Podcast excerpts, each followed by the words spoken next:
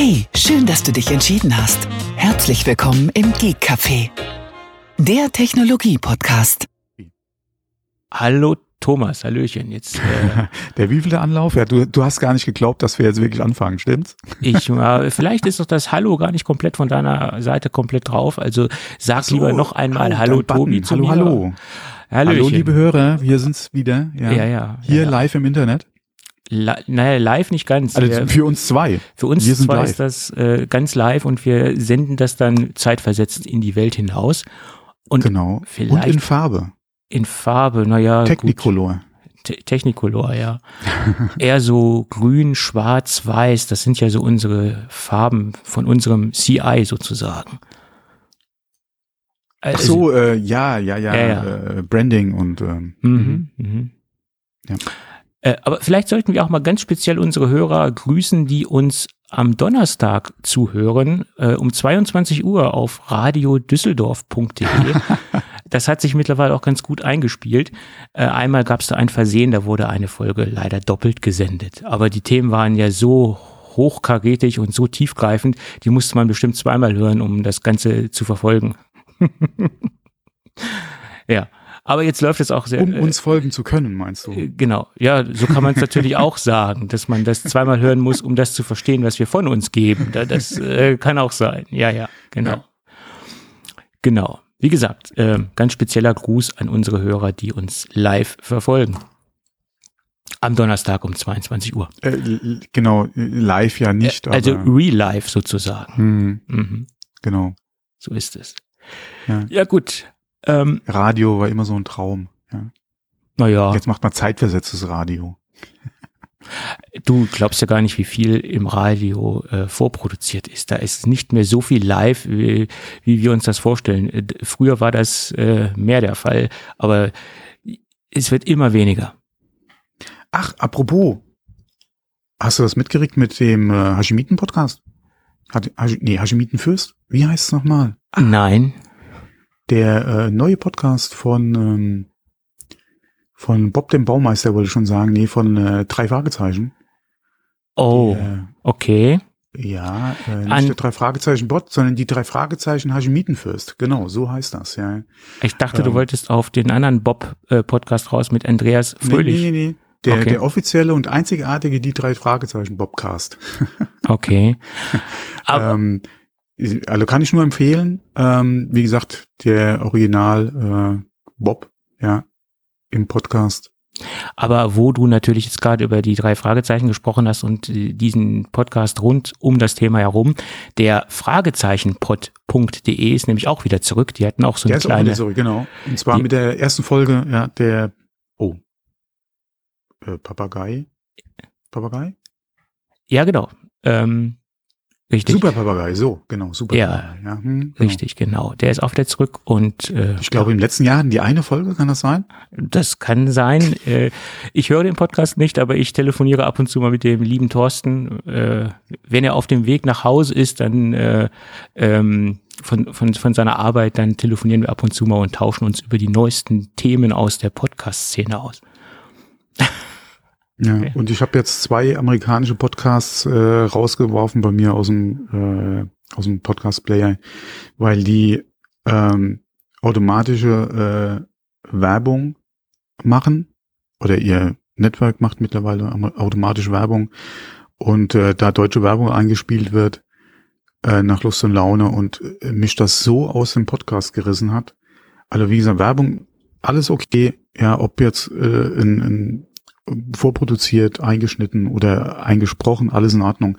Aber wenn du einen, einen englischsprachigen Podcast oder gerade auch einen amerikanischen Podcast hörst und dann deutsche Werbung eingespielt Mhm. kriegst, das, sorry, aber das ging gar nicht. Okay. Also ich habe das vom Gehirn her nicht, nicht verortet gekriegt. Und Mhm. das ist mir dann so auf die, auf die Nüsse gegangen, um es mal so zu sagen. Ich habe es dann rausgeschmissen, das Abo. Ging nicht mehr. Leider Okay. gab es auch keine Alternative, dass du gesagt hast, okay, hier haben wir nochmal einen Feed ohne, ja, wenn du halt Geld irgendwie in den Topf wirfst. Ähm, das hätte ich wahrscheinlich dann noch gemacht sogar. Äh, aber das, nee, aber wie gesagt, du hörst da konzentriert und das waren jetzt auch, wie gesagt, kein Larifari, sondern wirklich interessante Themen, wo du eigentlich konzentriert zuhörst und dann kriegst du so eine deutsche Werbung, ja, Mediamarkt, Jingle kriegst du da rein und ist so, nee, nach der dritten Woche, wo, wo mir das jetzt untergekommen ist, habe ich gesagt, nee, sorry, das geht nicht. Ja, ja, okay. Ähm, prinzipiell äh, kann man sich natürlich auch gleiche Inhalte oder gleiche Informationen auch woanders herholen, wenn es jetzt nicht unbedingt um die Protagonisten des Podcastes geht. Ne?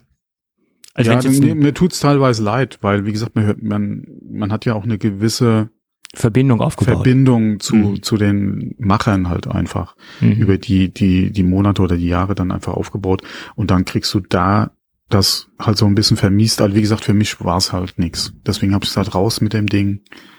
Es geht einfach nicht, ja. Mhm. Ja gut, wenn Aber man das genug zu dem Thema. Wenn ja. man das so hinbekommt, ist das okay, klar.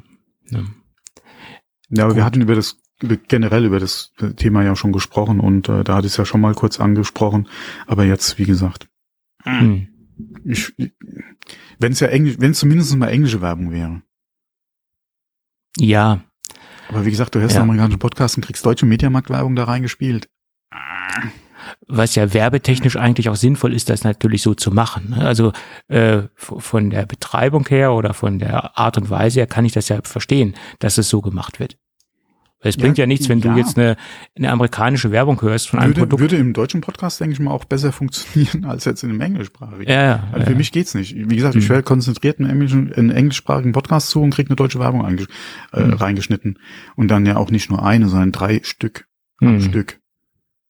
Und das mehrmals, ja, während einer Folge. Das ist ja auch nochmal so ein anderes Thema. Ja. Mhm. ja, man muss auch so ein bisschen Fingerspitzengefühl haben, wie viel Werbung man in einen Podcast reinsteckt. Das, das sage ich ja auch immer wieder. Man darf es halt auch nicht übertreiben. Ja. ja. Aber wie gesagt, eigentlich genug zu dem Thema. Es kam jetzt nur mal so, hat sich ja. so angeboten, gerade wo wir über Podcasts gesprochen haben, kurz. Mhm.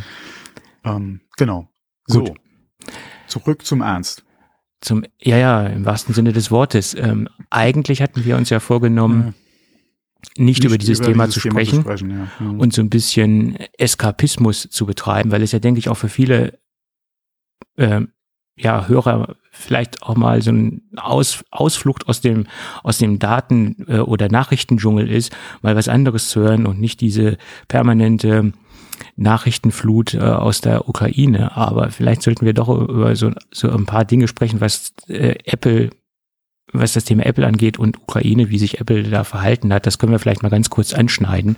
Ähm, ja, ähm, Apple hat den äh, Verkauf aller Hardware-Produkte in Russland eingestellt, also das, was direkt über den ähm, Kanal dort vertrieben wird und äh, was über die Channels läuft, also über die ähm, Distribution, was außerhalb äh, da rausläuft, wurde auch eingestellt. Aber es befinden sich immer noch Produkte im Distributionschannel. Das ist ja klar, weil das ja auch immer wieder ein Kanal ist, der mehr oder weniger nachbefüllt wird. Jetzt halt auch nicht mehr, aber trotzdem muss dieser Kanal ja auch erstmal geleert werden, bis alle Produkte vom Markt verschwunden sind. Und ähm, eine interessante Sache war halt auch, dass die Sachen, die sich noch im Channel befinden, extrem teuer geworden sind, ist natürlich klar, äh, mehr oder weniger. Und dass es derzeit so ist, dass die Preise viermal so hoch sind wie die regulären äh, Listenpreise von den Produkten. Also da wird jetzt gerade das letzte bisschen, was sich noch im Channel befindet, mehr oder weniger ähm, vergoldet. Ähm, die, das ist die Frage bei dem Wertverlust, den der Rubel die letzten Tage gehabt hat. Ja, okay. Hm. Mhm. Ähm, und die Ladenkette Restore, äh, die dort in Russland auch vertreten ist, die hat derzeit alle Shops vorübergehend geschlossen. Sie beobachten erstmal die Situation und die Lage und dann wird entschieden, wie es dort weitergeht oder ob es überhaupt weitergeht. Da gab es halt auch äh, längeres Statement ähm, aus der Presseabteilung oder vom Pressesprecher, ähm, dass es extrem schwierig ist, äh, das Geschäft dort noch aufrechtzuerhalten, auch mit den Produkten, äh, die sie neben den Apple-Produkten noch anbieten, äh, macht es derzeit wenig Sinn, äh, die Shops noch offen zu halten, weil die ganzen Peripherieprodukte, also halt neben Apple, die äh, sind halt nicht so vom Umfang so groß, dass es sich lohnt, die Shops noch offen zu halten.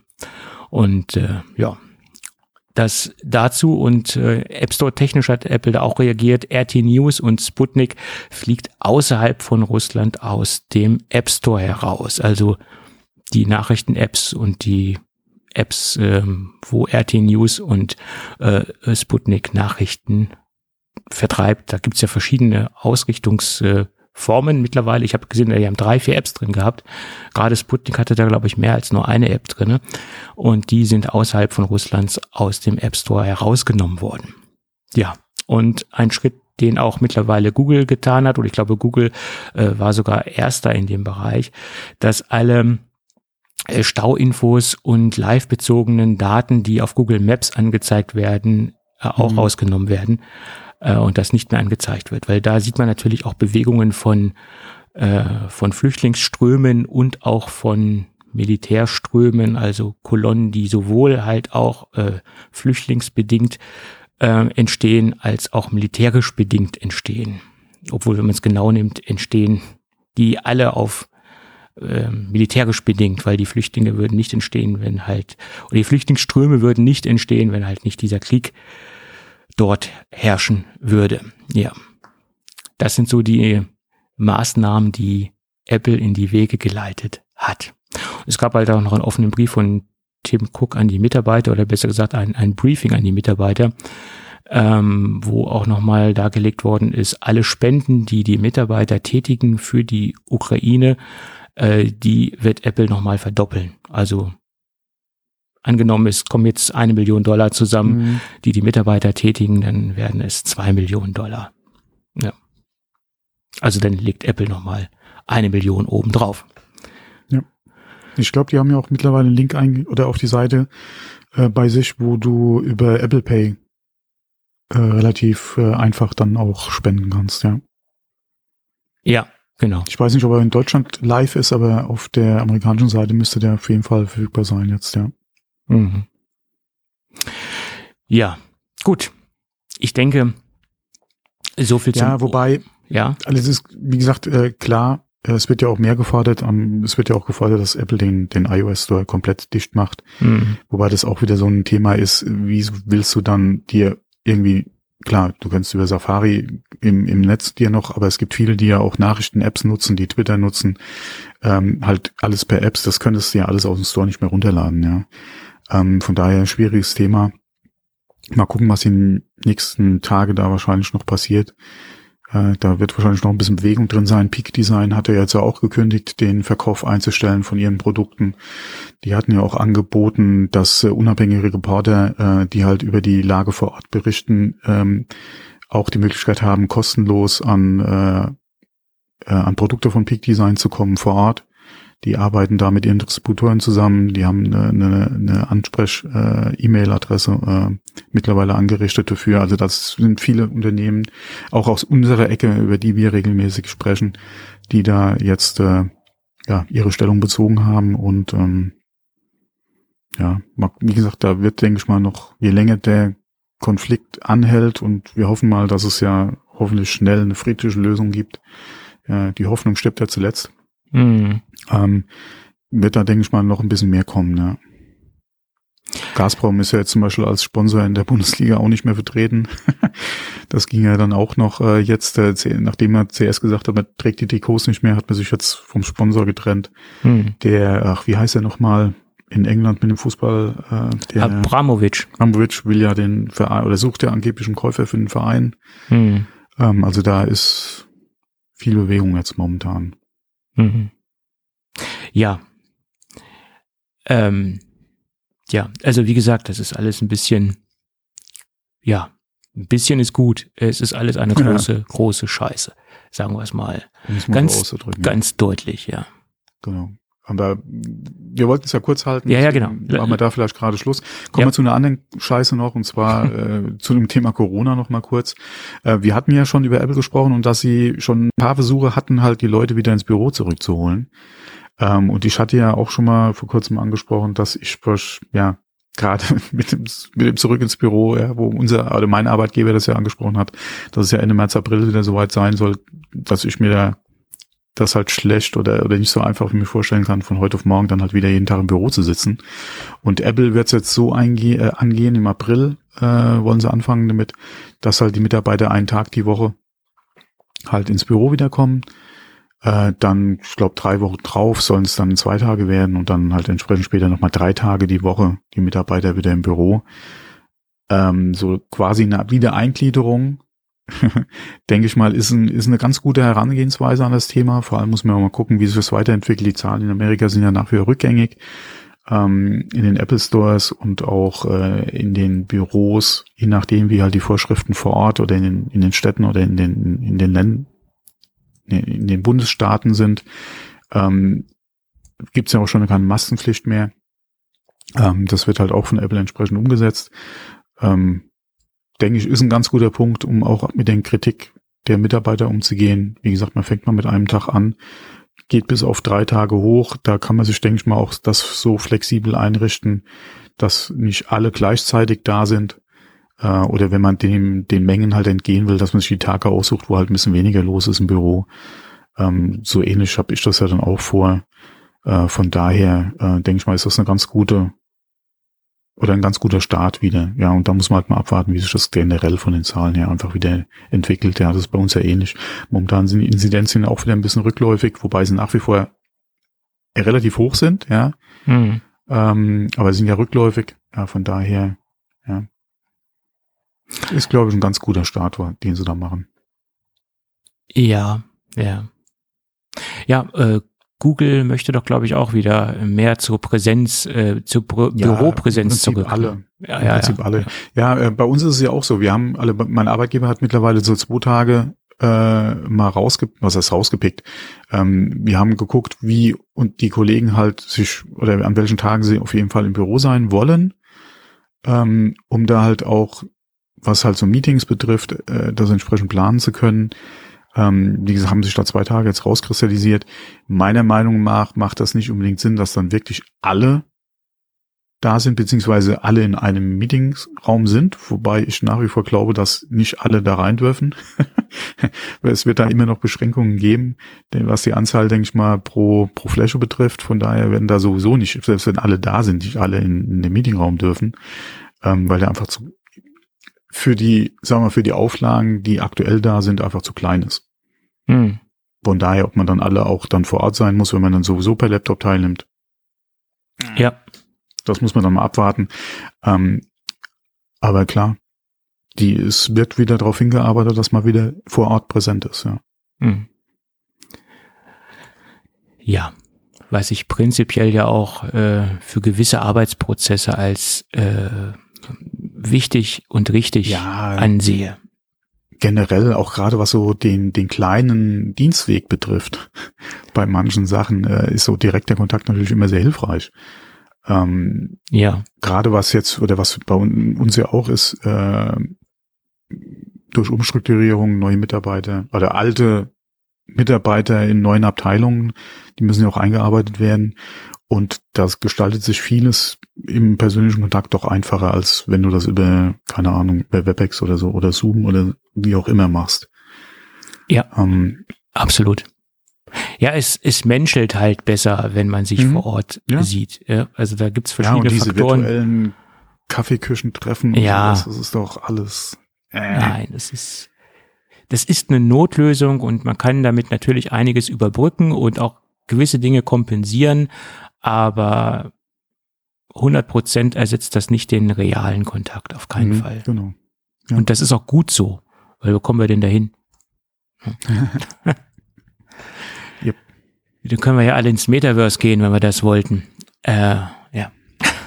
Ja, Meta wäre das, äh, also ehemals Facebook wäre das, denke ich mal, sehr, würde sich da sehr freuen. Ja. Wenn es dann mal so weit ist. Ja, so ist es.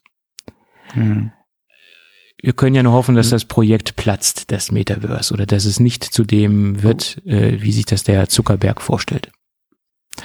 Das ja. kann von mir aus gerne das werden. Ich denke nach wie vor nicht, dass es so angenommen wird, wie es halt in den, gerade im, im, im, im Fiction-Bereich halt dargestellt wird. Ja. Also so weit sind wir dann doch bei weitem noch nicht, ja es kann natürlich ein hilfreiches Utility oder Tool sein in einer pandemischen Lage, keine Frage. Aber man sollte doch äh, trotzdem aufpassen, dass man nicht den, die Bodenhaftung und den Blick äh, in die Realität verliert. Das ist meine Meinung. Hm. Na gut. Ähm, das Thema Metaverse machen wir jetzt aber nicht auf. ja, gut. von mir aus brauchen wir es nicht unbedingt aufmachen. Nee. Ähm, kommen wir mal vielleicht zu ein paar anderen News oder, oder erfreulichen äh, News. Ähm, ich habe ja hier ab und zu mal über Flexibits gesprochen, beziehungsweise Fantastical, was ja Mhm. meiner Meinung nach nach wie vor einer der besten, wenn nicht der beste Kalender-Client für iOS ist. Es gibt aktuell eine Aktion mit 75% Rabatt auf den nächsten Kauf. Wir verlinken das mal. Oh, ich sehe gerade, ich habe gar keinen Link hier reingeworfen, das muss ich noch machen. Ich hatte nur die Überschrift reingenommen. Und zwar 75 Prozent, wie gesagt, auf den ersten Kauf, was natürlich schon einiges ausmacht bei Flexibits Premium, weil die ja vor einiger Zeit auch auf äh, ein ähm, äh, sag mal, äh, Abo-System umgestiegen sind, äh, wo dann halt die unterschiedlichen Apps mit äh, drin sind, was natürlich im Jahr schon, je nachdem, welches Paket man nimmt, äh, eine Summe sein kann oder pro Monat und 50 Prozent macht dann natürlich schon viel aus. Ich bin auch gerade überlegen, ob ich es mir dann jetzt zumindest mal für dieses eine Jahr shoppe, weil das ist es, wäre es mir auf jeden Fall schon wert, Mhm. den Betrag. Ähm, gerade um halt dann Mac und iOS äh, das dann äh, auch vernünftig, äh, beziehungsweise halt beides quasi zum Preis von einem äh, nutzen zu können. Ähm, wie gesagt, Link findet ihr in den Show Notes noch. Hau ich noch rein. Und äh, dann kann sich das jeder mal angucken. Ist, glaube ich, alle ist ein, ich glaube nicht nur, es ist ein sehr gutes Angebot. Ja, sich 75 halt Prozent, das ist eine Hausnummer. Bei den. Preisen, ja, irgendwie 40 Dollar ist es, glaube ich, bis 70 im, für, das, für die Familienpakete, die sie anbieten. Also da kommt schon einiges, was du sparen kannst, zusammen. Ähm, und äh, ja, ist, ist ist ein gutes Angebot. Ja, der ja. sowieso äh, da irgendwie drin ist. Selbst wenn man äh, eventuell schon Kunde ist oder so, sollte man mal reingucken, weil wie gesagt, das ist für den nächsten Kauf. Ja, ja. Also kann man auf jeden Fall was sparen. Ja, auch gerade wenn man Kunde ist und damit zufrieden ist, dann ist es ja noch Mhm. attraktiver, das Angebot, weil man ja weiß, was man bekommt oder weil man ja, ja, auf jeden Fall. Gut. Wo wir nicht ganz genau wissen, was wir bekommen, Ja. Mhm. das ist das angekündigte oder endlich angekündigte Mhm. Apple Spring Event, was am 8. März 2022 stattfinden wird, äh, also am kommenden Dienstag. Und das ist Mhm. definitiv die letzte Sendung vor dem Spring Event von unserer Seite aus. Das ist auch ganz gut so, sonst äh, würden wir noch mehr spekulieren. Ähm, und danach wissen wir hoffentlich, oder äh, ja, nicht hoffentlich, sondern wir wissen dann mehr. Mhm. Und Apple hat ja jetzt mit dem, mit dem Untertitel, äh, dem englischsprachigen oder amerikanischen Untertitel, jetzt noch mehr Öl ins Gerüchtefeuer gegossen, weil jetzt haben wir natürlich sehr oder jetzt legen ja sehr viele Leute da noch mehr Erwartung rein. Sie haben gesagt, das Ganze nennt sich Peak Performance und nicht ähm, Peak mit E-A-K, sondern mit EEK. Also so der Ausblick oder die, der Blick hinaus oder wie man es auch nennen mag, da kann man ja so ein bisschen frei interpretieren, äh, äh, was Peak eigentlich äh, übersetzt bedeutet. Aber ich würde sagen, so der Blick äh, voraus oder ja, der Blick auf die Performance oder der Blick in die Zukunft gerichtet, so kann man es, denke ich, äh, sehr frei interpretieren. Vielleicht auch ein bisschen abgeleitet von Sneak Peek, ähm, wie auch immer. Und das bringt natürlich sehr viel Interpretationsfreiraum, sagen wir es mal so. Man kann es sehr positiv interpretieren, dass, dass wir sehr, sehr viel sehen werden, dass uns vielleicht auch ein Blick in die Zukunft gewährt wird, vielleicht wie der neue Mac Pro aussehen soll. Dass er dort vorgestellt wird, das halte ich für absolut fraglich oder für fast aus, ausgeschlossen. Aber ich könnte mir vorstellen, dass uns Apple so einen kleinen Blick darauf äh, äh, werfen lässt, ähm, wie der Mac Pro aussehen wird. Das haben sie ja schon mal gemacht mit dem Champagnerkübel. Der wurde uns ja auch, glaube ich, ein halbes Jahr oder sogar ein Jahr äh, davor gezeigt, zumindest wie er hardware-technisch so ganz grob aussehen soll und wie er auch vom Design aussehen soll. Und ich könnte mir vorstellen, dass sie das dieses Jahr auch tun, dass sie uns einen, einen kleinen Ausblick geben. Das lässt natürlich dieser, diesen Untertitel zu. Oder das kann man daraus interpretieren. Ne? Mm, Ja, mal interessant, äh, ja, muss man mal abwarten, was wirklich kommt, weil äh, was ja auch wieder im Gespräch war, ist ja hier, äh, dass eventuell was kommen soll mit einem aufgebohrten M1 Max Chip. die Gerüchte gab es ja schon weit aus dem Voraus mit diesem. Vielleicht wer ist ja auch das gemeint. Das kann auch sein. Dass sie Der- sich auf den Chip beziehen, ja, der- den der- sie da eventuell nochmal zeigen wollen. Der deutsche Untertitel heißt ja unsere Vorstellung von Performance. So ist es äh, im Deutschen übersetzt worden oder so ist der deutsche Untertitel oder die Subline oder der Claim, wie man es auch ausdrücken mag. Und das bezieht sich wahrscheinlich nicht auf die, die zwei Geräte, die sicherlich vorgestellt werden. Das ist ja einmal das iPhone SE, also das, das der neuesten Generation dann und das iPad Air der fünften Generation. Das wäre ja dann das SE3 letztendlich, was vorgestellt wird. Da geht man von aus, dass es Mhm. 5G bekommt und so weiter. Da haben wir auch schon drüber gesprochen. Und ich gehe mal nicht davon aus, dass sie wegen diesen beiden Geräten jetzt sagen, das ist unsere Vorstellung von Performance. Das wird sich Mhm. hoffentlich auf andere Geräte beziehen und es wird sich hoffentlich auf, auf Mac äh, Produkte beziehen, sei es ein MacBook oder sei es auch ein Mac Mini oder sei es auch ein iMac, wie auch immer. Also es sind ja mehrere Geräte in Gerüchteküche, die, die eventuell vorgestellt werden können. Und es ist wirklich jetzt ein Event, äh, wo sehr, sehr vieles unklar ist. Eines der sehr unklaren äh, Momente, die wir haben. Also es gab E- Events, da wussten wir viel mehr im Vorhinein. Ne? Ja, aber das ist auch gerade das Schöne.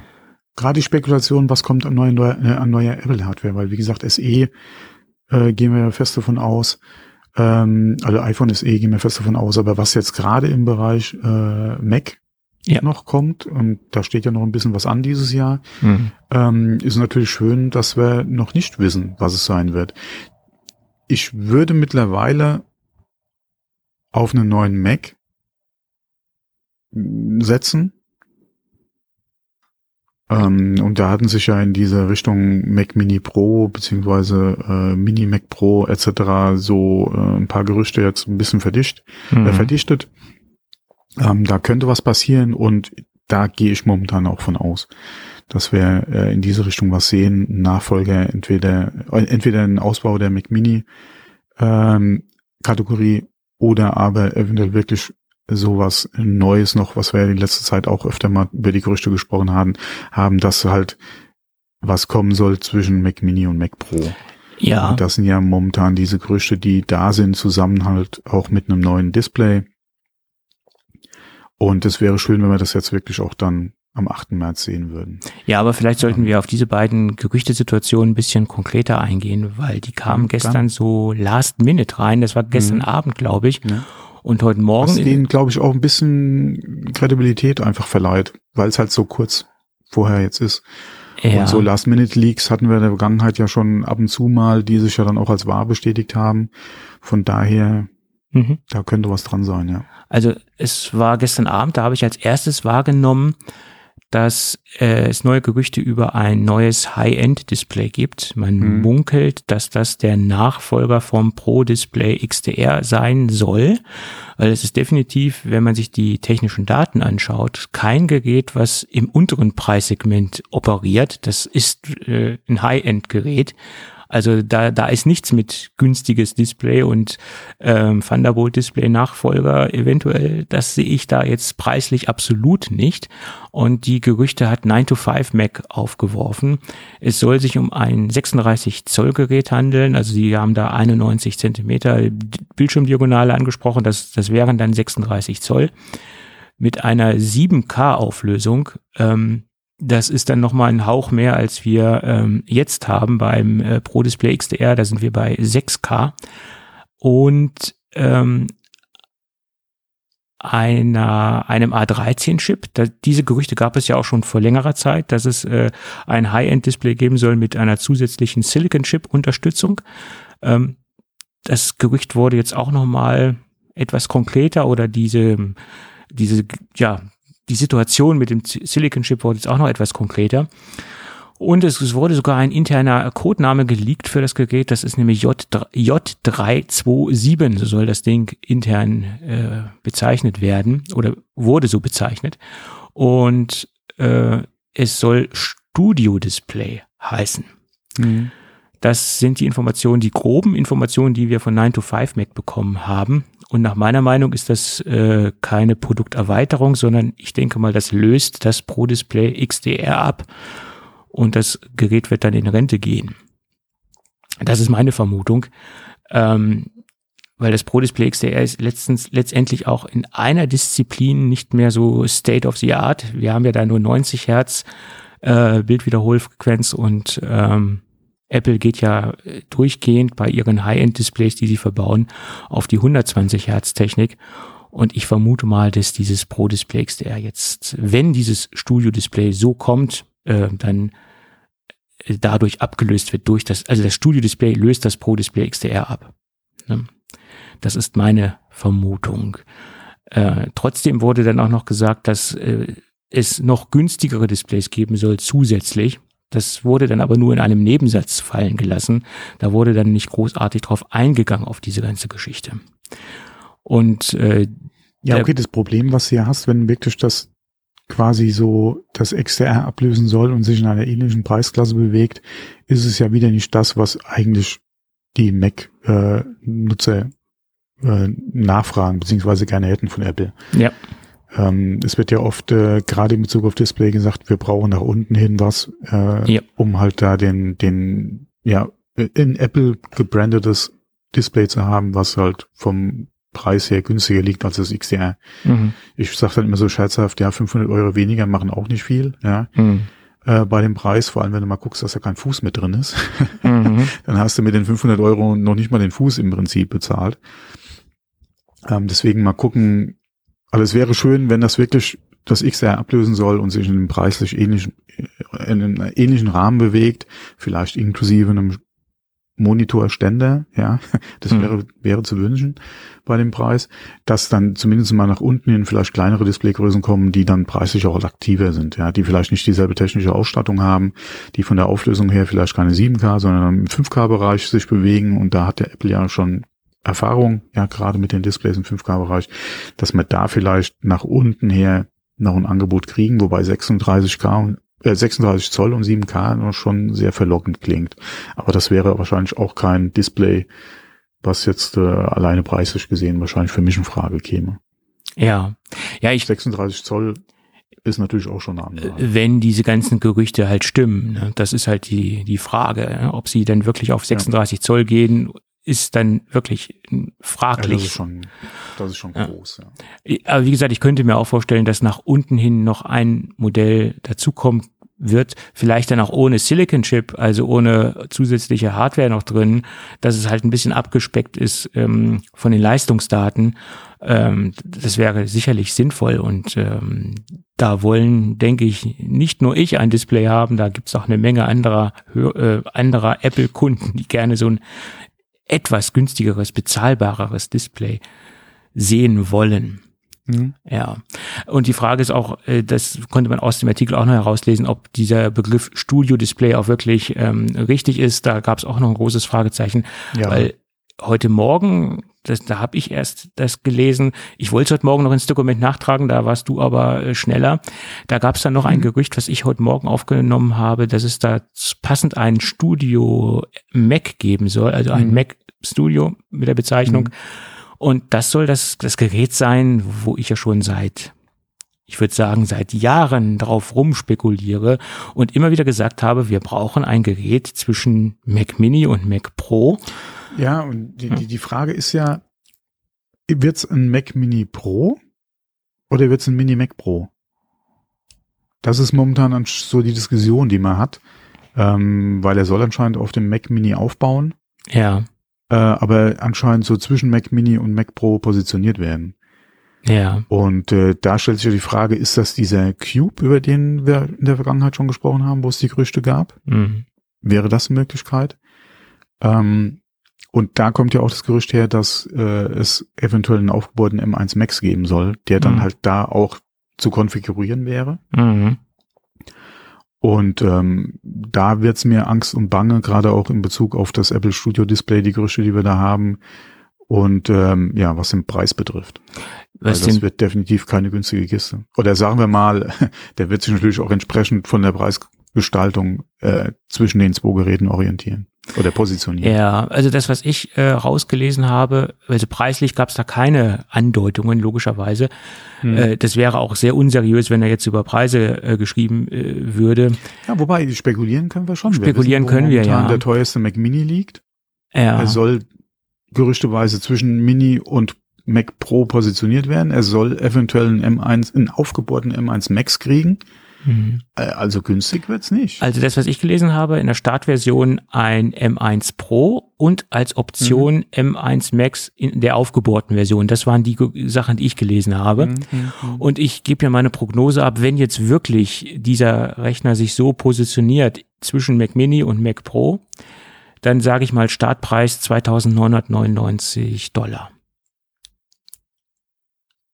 Meine Kinnlade ist gerade nach unten gerutscht. Also ich hätte schon mit weniger gerechnet als Startpreis. Gerade weil der Mac Mini ja, oder weil der Mac ohne Monitor kommt. Ja, gut, das ist richtig. Ähm, da ist auf jeden Fall zum MacBook Pro noch ein bisschen Luft. Selbst wenn du da ein Pro oder ein Max reinmachst. Ja. Äh, aufgebauter Max ist halt wieder die Frage. Es ist halt die Frage, wie, was bietet er auch hardware-technisch außer des Chips halt einfach an. Und wie definiert Apple aufgebohrten Macs oder was, was, wie definiert man das? Sind ja dann genau, was, was, wie stellt sich Apple einen aufgebohrten Mac Mini vor, beziehungsweise wenn er wirklich sich so als Einsteiger Mac Pro mhm. äh, präsentiert, welche Hardware-Ausstattung hat er jenseits von dem, was ein Mac Mini mitbringt? Ja. Ja, gut. Werde ich Okay, RAM kannst du nicht, das ist ja alles Chip hier, aber gerade wie sieht's da mit Erweiterbarkeit in Bezug auf Festplatten zum Beispiel aus? Werde ich meine eigenen SSDs da, mhm. und wenn es über SATA ist, äh, noch irgendwie unterbringen können? Ähm, welche Möglichkeiten bietet Apple, äh, Apple eventuell an? Ähm, ich glaube nicht, dass sie jetzt anfangen, ähm, auf äh, NVMe oder so zu setzen, dass du da selbst nochmal was machen kannst, aber ja, wird da von Apple vielleicht in der Richtung noch was angeboten, beziehungsweise hat das Ding wie der Mac Pro vielleicht wirklich noch die Möglichkeit, irgendwo über SATA was zu machen. Mhm. Ähm, das sind halt alles dann so die Fragen für mich, wo sich eventuell so ein Preis dann auch wieder relativieren würde. Mit, der mit den Möglichkeiten, die du einfach in Bezug auf die Hardware hast und nicht nur CPU und GPU. Mhm. Das ist halt die Frage. Äh, das mhm. ist, das ist auch die, die, die erste Frage ist überhaupt, äh, stimmt das überhaupt, dass es eine Zwischengeneration gibt oder eine komplett neue Produktkategorie, dass die überhaupt kommen wird? Und wenn die kommen wird, dann ähm, dann wird es verdammt interessant und dann sehen wir natürlich auch, wie viel Luft nach oben noch im Mac Pro dann drinne steckt. Weil dann nee, können vor wir allem, wenn jetzt in dem, in diesem aufgebohrt oder in diesem Mac Mini Pro ein aufgebohrter M1 Max kommen sollte, was kommt dann für den Mac Pro? Ja, eben, dann, dann sehen wir dann ja auch, dass da noch verdammt viel Luft ist, weil ja. der Mac Pro muss natürlich dann logischerweise leistungstechnisch sich oberhalb vom Mac Studio ja. befinden. Hm, genau. Ja. Und, und da wird's auch wieder, dann ist auch wieder die Frage, wie sehen die Daten aus? Wie ist die Leistung von dem Ding? Und äh, wie groß wird der Abstand noch gerade im Vergleich zu Intel? Ja, ja. Das ist, die das müssen, ist korrekt. die müssen doch rotieren. Die müssen doch, der, der, der komplette Vorstand der von, von Intel muss doch so unter Druck stehen. Die, die können einem leid tun. Ja, das, das, das, das mag sein, aber viele Probleme, die da entstanden sind, die ja, sind auch hausgemachte ja. Probleme. Ne? Ja, ja, das, das auf jeden Fall. Aber wie gesagt, den Druck, den da auch gerade auf der Entwicklung oder auf den Entwicklern bei Intel ist, der muss doch immens sein. Der muss doch echt immens sein. Gerade mit der geleakten Roadmap, die sie hatten, ja, wo es ja dann hinging, ja, mit dem Chip und dann Performance ähnlich wie der M1. Und dann hast du, dann bringt Apple den Pro, den Max, jetzt einen aufgebohrten M1 Max laut Gerüchten. Äh, wie gesagt, da, ja. Da nicht in, in der Haut von, von Intel stecken. Ja. Obwohl man muss dazu sagen, dass mit diesem aufgebohrten äh, Max, das hatten wir auch schon vor ein paar Wochen und das hat sich dann auf den iMac Pro bezogen, dass das dann in den iMac Pro rein soll. Das ist jetzt nicht ein ganz neues Gerücht. Ich meine, das heißt ja nicht, dass diese, nee, dieser Chip nicht, nicht in, in mehrere äh, Geräte mhm. reinkommt. Ne? Ja. Ähm, ja, nach wie vor ähm, habe ich ja schon immer gesagt, es gibt durchaus eine Berechtigung für ein Zwischenprodukt zwischen, M, äh, zwischen Mac Mini und zwischen dem Mac Pro und ich, ich, ich habe mir das ja schon so lange gewünscht, äh, dass sowas kommt und ich hoffe, dass wir das am Dienstag sehen werden.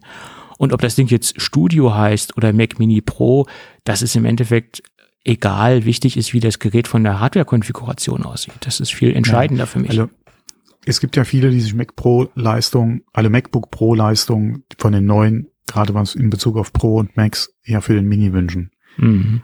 Ähm, die aber da auch gesagt haben, ihnen wäre es, also sie hätten nichts dagegen, wenn der Formfaktor der gleiche bleibt, weil ja viele dann bei dem im Produktionsumfeld, was sie haben, äh, eventuell im Rack stehen haben mhm. und sich da natürlich so wenig Änderungen wie, wie möglich halt wünschen, um da einfach äh, bei, in der Infrastruktur relativ ohne großen Aufwand neue Hardware dann einfach implementieren zu können. Wenn natürlich jetzt ein neuer Formfaktor kommt, ähm, wird es für die ein bisschen schwierig. Äh, wobei, mein Gott, äh, das nehmen sie auch noch in Kauf, weil wie gesagt, sie viele hätten gerne einen leistungsfähigen Mini, den sie in ihr Produktionsumfeld mit integrieren können. Und ähm, ja, mein Gott, sollte da was kommen in diese Richtung, das Ding bekauft sich wie geschnitten Brot. Da warten so viele drauf. Und nicht nur jetzt wirklich professionelle Anwender, ja, sondern auch wirklich äh, Semi-Pros beziehungsweise ambitionierte Heimanwender, wie wir sie ja auch sind, ähm, die halt mit eventuell mit Foto und Video äh, hobbymäßig zu tun haben, ähm, die gerne ein bisschen mehr Power hätten als ein M1 oder halt, wenn sie jetzt gerade im Anschaffungszyklus sind oder in der Anschaffung überlegen, halt gerne in die neueste Technik äh, oder in die, in die beste verfügbare Hardware einfach äh, investieren wollen, um da halt auf längere Sicht äh, auf der sicheren Seite zu sein, um da möglichst viel aus ihrer Investition dann einfach rauszuholen, ja, wie bei uns ja auch. Ja. Ähm, wenn man mal überlegt, wie lange äh, wir mit unserer Hardware im Schnitt arbeiten, ähm, kannst du da äh, ja einfach ausrechnen, was du da äh, Anschaffung zu ein, wie gesagt, was du da rausholen kannst, beziehungsweise was es sich ja über den Zeitraum kostet. Und ähm, da geht's vielen anderen auch so und gerade bei, wie gesagt, dem Mac Mini, wenn da jetzt was kommen sollte, ja, der da, das könnte Lieferzeiten geben. Mhm. Weil da, wie gesagt, alle im Prinzip drauf warten. Vom, vom Pro, ja, über den Semi, ja, bis, bis zum Heimanwender. Viele äh, einfach auf den neuen Mini warten. Ja, auf jeden Fall. Und es gibt eine große Kunden, Kundenklientel, die halt keinen All-in-One-Rechner haben wollen, mhm. aus verschiedenen Gründen.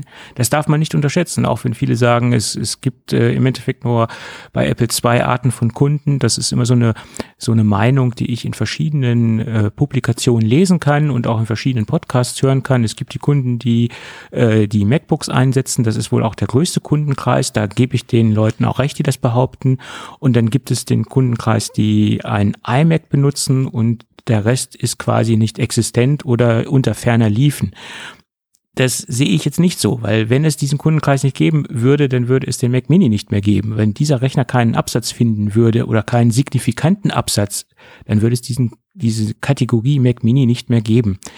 Ähm, es muss für Apple schon äh, genügend Absatz stattfinden, damit sie diesen ähm, diese Kategorie überhaupt, überhaupt aufrecht erhalten. Also halte ich diese Aussagen für Quatsch, dass es nur iMac-Kunden gibt und MacBook Pro-Kunden und der Rest nur Spielerei ist. Das, das ist in meinen Augen komplett ja, äh, falsch. Vor allem, ja, vor allem, ich glaube, die, die, dieser Kreis von Mac Mini-Käufern hat sich die letzten Jahre ein bisschen geändert, weil als der Mac Mini neu war, beziehungsweise zwischendrin auch mal wirklich sehr, sehr günstig zu haben war und Apple den ja auch positioniert hat, äh, ihr habt einen Monitor und die Tastatur und die Maus schon zu Hause und ihr braucht euch, wenn ihr einen Mac haben wollt, nur den Mini zu kaufen.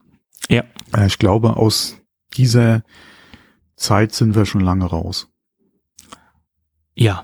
Das ist nicht mehr, also der Mac Mini, auch wenn er sich dafür anbietet, ja, äh, die aktuelle Generation ist nicht mehr dieser super günstige Mac für Mac für Umsteiger.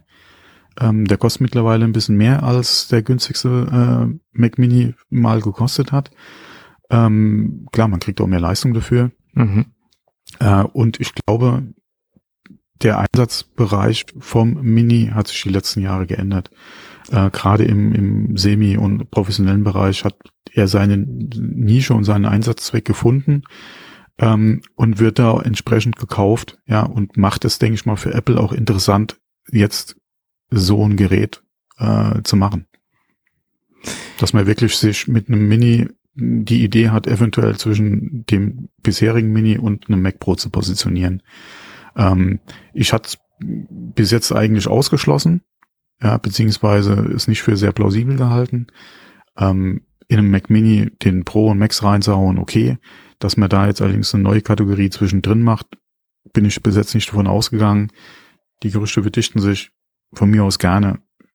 Inwieweit das natürlich dann alleine preislich ein Gerät für mich wäre, ist eine andere Frage. Aber ich denke, ähm, dass äh, ein Markt dafür auf jeden Fall da ist.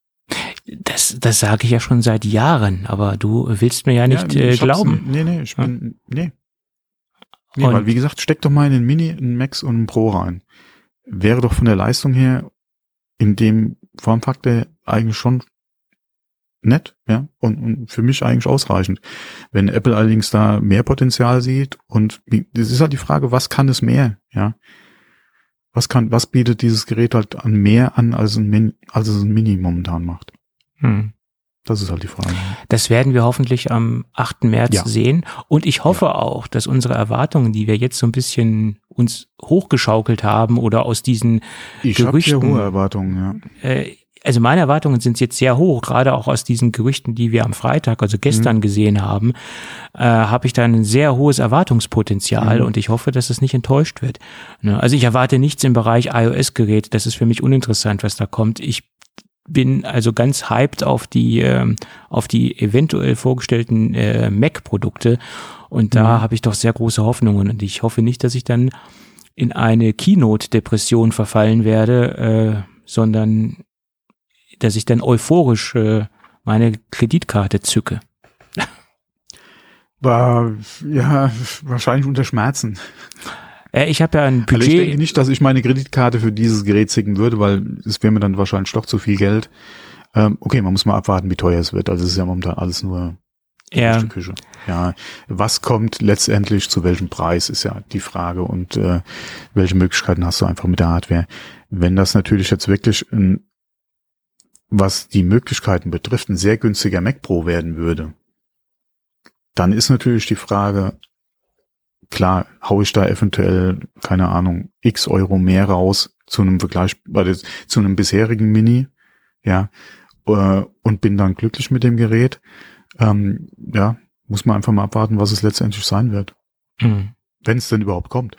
Wenn es denn überhaupt kommt. Also wir, wir, kommt, wir ja. tun ja gerade so, als ob das auch schon passieren wird, das Ganze. Das, das, ja, das wobei die Gerüchte die letzten Monate und auch jetzt, wie gesagt, so kurz vor der, vor der Präsentation, ich denke, da ist viel Wahrheit schon dran. Mhm. Jetzt ist halt nur die Frage, was wird es letztendlich wirklich werden und zu welchem Preis und vor allem wie lieferfähig sind die Geräte. Weil ich denke, dass die Dinge sich sehr gut, zumindest mal am Anfang, weil einfach viele gewartet haben jetzt, was kommt an, an Update für ein Mini. Mhm. Haben doch sehr viele gewartet drauf. Äh, wir ja unter anderem auch. Mhm. Und ähm, viele professionelle Anwender auch, ja. Äh, von daher denke ich mal, wird die Nachfrage entsprechend groß sein nach dem Gerät und ähm, ja. Da kann ja. man sich, glaube ich, auf ein bisschen Wartezeit, je nachdem, wann man sich entscheidet dazu, doch zu kaufen, einstellen. Für mich ist ein, ein der limitier, limitierende Faktor ist das, das Budget. Ich habe ein gewisses Budget, was ich mir dafür freigehalten habe und das möchte ich nicht überschreiten. Ne? Das ist halt so. Und also ich habe definitiv kein Mac Pro Budget. nö, nö, ich auch nicht. Ich habe also das Budget, was ich, äh, ich habe mein altes MacBook Pro verkauft und das, was ich dafür ähm, bekommen habe, das habe ich geparkt für den nächsten stationären Desktop-Mac äh, oder für den Desktop-Mac sozusagen. Und wenn das Budget überschritten wird, dann bin ich erstmal raus. Dann muss ich mir überlegen, was ich tue.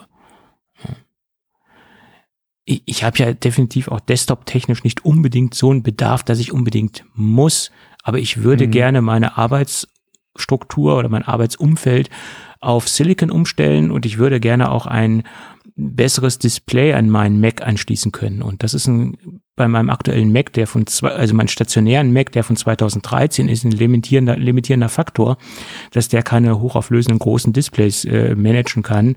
Und das ist so ein was mich stört und äh, leistungstechnisch bin ich mit dem noch gut unterwegs, sage ich mal. Also, ja, also mein Budget gibt aktuell nur einen sehr gut ausgestatteten Mac Mini her. Und jeden Euro, den ich da mehr zahlen müsste, muss mir Apple schon gut verkaufen. Ja. Bei dem neuen Gerät jetzt. Ja, ja also wie gesagt, ähm, wir können jetzt viel spekulieren. Äh, mhm. Das bringt jetzt nichts. Wir haben, wir haben jetzt auch schon sehr viel spekuliert und ähm, wir werden dann am Dienstagabend mehr sehen. Da bin ich schon ganz gespannt drauf, ja. Ich bin ja auf Ich muss ehrlich sagen, ich bin da mehr gespannt drauf als heute auf den Destiny Raid. Und da haben wir ja heute Raid Day. Also ich bin. Dem einen oder anderen wird's ja was sagen von unseren Hörern. Und ich sitze hier und bin am Podcasten, anstatt äh, ja okay, teilzunehmen sowieso nicht. Ja, ich habe äh, mich nicht entsprechend drauf vorbereiten können. Ich bin eh unter Level äh, und hätte gar nicht mitmachen können, ja. Ähm, oder hätte es mir nicht angetan, so weit unter Level da reinzugehen. Ähm, aber normalerweise folge ich das schon gerne live. Äh, den Raid Day, alle den, den World's First Attempt, um es mal so zu sagen. Aber ich sitze hier und bin am Podcasten. Ja, ja, sehr schön. So muss das sein. Mhm. So muss das sein, genau. Ja. Immer das machen, was Kohle bringt. Ja, das, das sagst du heute, wo wir keinen Werbepartner haben. Ja. Und selbst da könntest du sagen, das ist ja im Prinzip ein fast, äh, fast mehr so ein kostendeckendes Arbeiten. Ne? Das ist richtig. Äh, wir sind ja leider keine YouTuber und wir fahren auch nicht zum Nordcup und lassen uns von einem großen Reifenhersteller den Hintern vergolden. In dieser Position sind wir leider nicht, sagen wir es mal so. Das ist leider. Das eine oder andere Angebot haben wir auch schon abgelehnt, also so ist es ja nicht. Ja. Aber nicht, dass wir uns den Hinter, Hintern vergolden lassen. ja, das, das würde ich so oder so nicht machen. Im übertragisch, übertragenen Sinne ah, habe ich das okay, jetzt auch okay, gemeint. Also nicht, nicht, oh, okay, okay. Äh, metaphorisch Nein. gesprochen lassen die sich gerade so richtig schön den Hintern vergolden. Oh, ich habe zuletzt einen YouTuber gesehen, der hat sich äh, für von einem oder ein Sponsor-Logo äh, auf den Hintern tätowieren lassen. Äh, alles so eine Frage des, des, des Geldes. Hm. Ja. Nee, und nee, nee. Ich muss dir sagen, diese ganze Werbekampagne, die da gerade gefahren wird, hat von dem großen Reifenhersteller, die hat bei mir persönlich genau das Gegenteil erzielt. Ich werde mir keine Reifen mehr von diesem Hersteller anschaffen. Ich brauche neue Winterreifen, apropos. Ja, egal wie gut er abschneidet im Test der Reifen. Und wenn mir ein Auto angeboten wird, was ich, ähm, oder wenn ich ein Auto kaufe, dann werde ich darauf achten, dass auf diesem Fahrzeug nicht diese Reifen verbaut sind. Das, äh, und ich, ich gehe auch mal davon aus, dass hoffentlich auch andere Kunden, die diese Werbekampagne mitbekommen, genauso agieren werden. Das hoffe ich nur. Gut, äh, back to topic. Genau. Wo sind wir denn? Wir sind im wo sind wir denn? Das, das, ist jetzt, das ist eine gute Frage.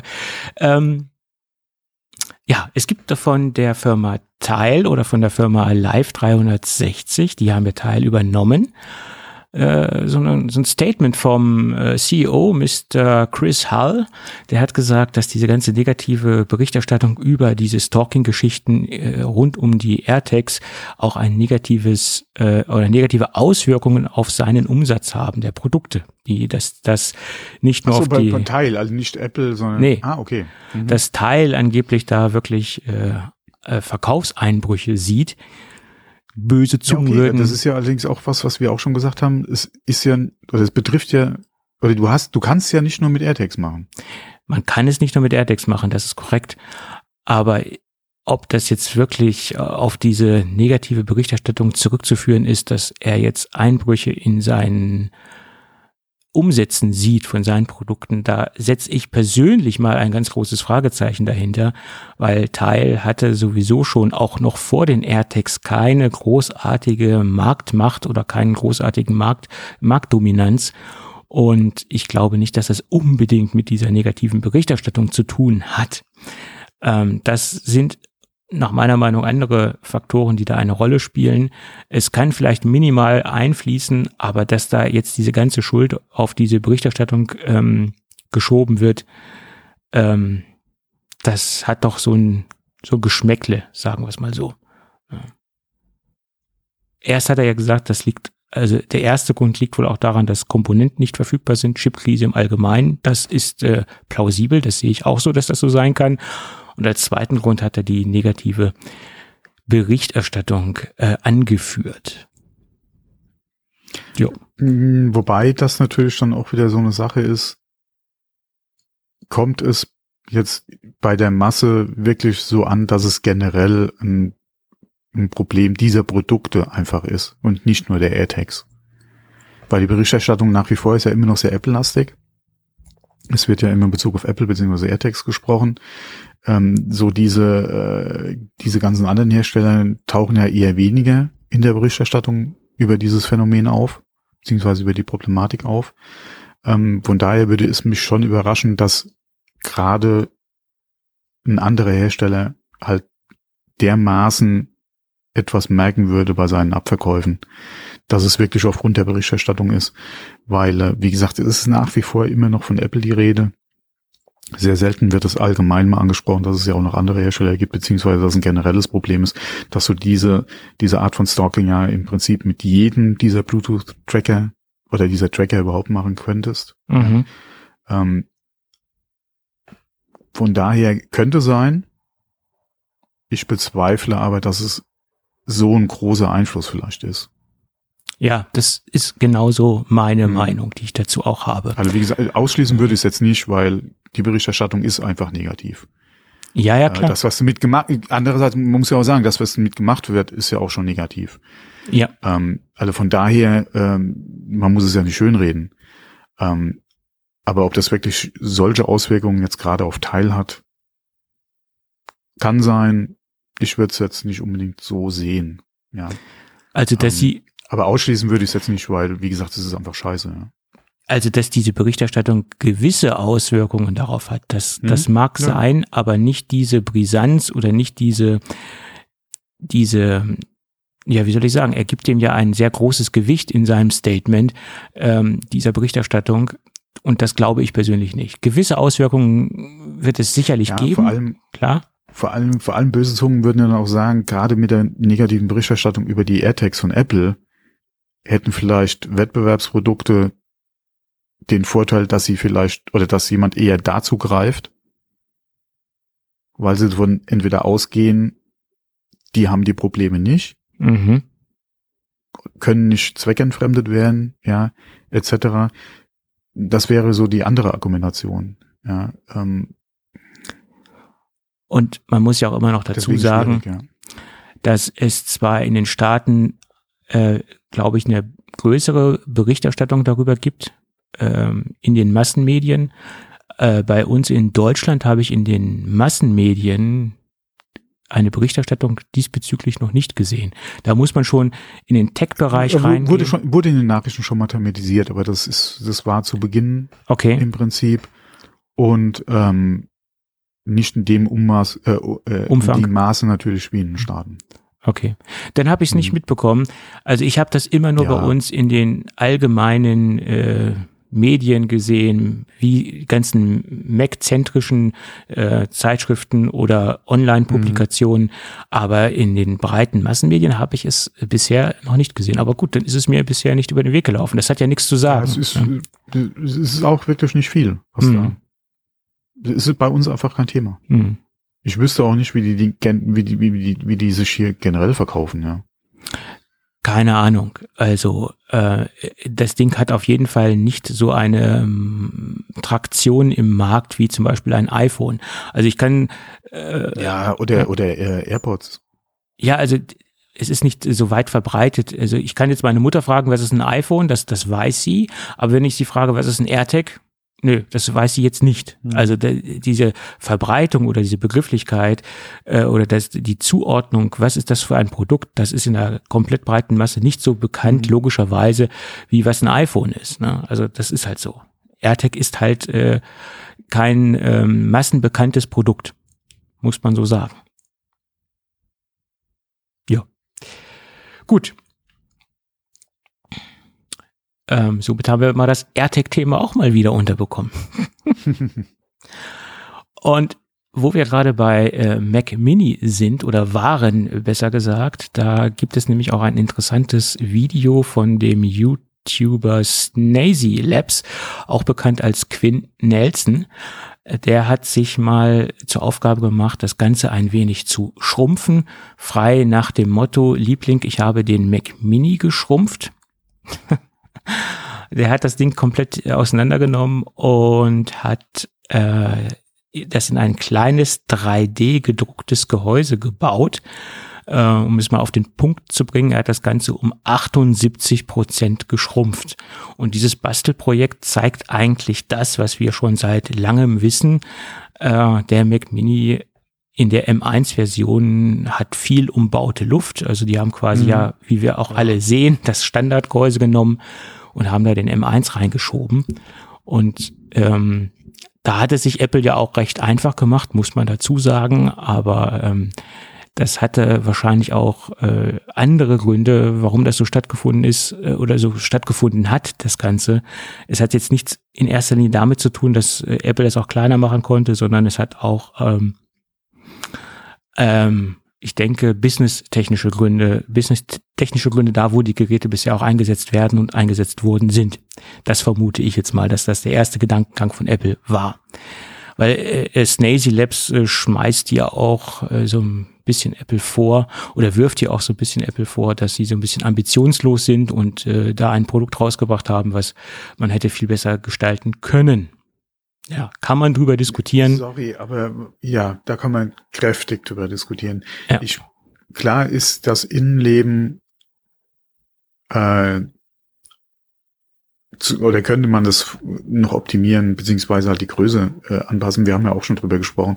Wir haben auch schon gesagt, von der Hardware her an sich, äh, wenn du das Layout der Platine änderst, äh, das optimierst, eventuell stackst, kannst du auch hingehen und könntest das in ein Gehäuse von einem Apple TV rein, reinbauen, ja. Ähm, aber das ist, aber will man das auch oder will Apple das auch? Und vor allem hast du ja wirklich ein sehr schönes Design mit dem aktuellen Mac Mini. Ähm, und die Frage ist ja, wo will da auch wo willst du da auch hingehen? Beziehungsweise welchen Raum für Kühlung willst du dir in dem Format noch offen halten?